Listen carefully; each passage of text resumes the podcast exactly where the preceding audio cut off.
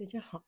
欢迎收听历史老师讲机器人。想孩子参加机器人竞赛、创意编程、创意竞赛的辅导，找历史老师。今天历史老师给大家分享的是 3D 打印新头骨，挽救婴儿生命。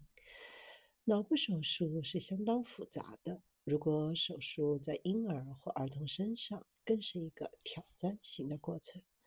在波兰的热舒夫，有外科医生用 3D 打印机为一个出生时头骨只有五分之一的新生儿制作了一个头骨。一家专门从事 3D 打印的技术公司，通过精确模型打印出婴儿的头骨，挽救了这个头骨盖缺失的新生儿的生命。如果四天内没有计划好手术，婴儿就很容易受到各种感染。新生儿头骨的模型一比一是在儿童健康中心的外科医生紧急寻求帮助后提出来的。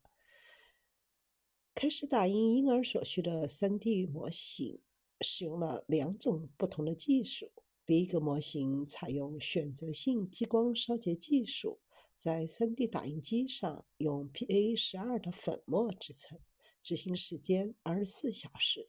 第二个模型是由一层一层硬化光敏树脂组成的，它是白色的标准树脂，执行的时间是八个小时，最终成功的在二十六小时内完成了婴儿的头骨打印，成功挽救了该新生婴儿的生命。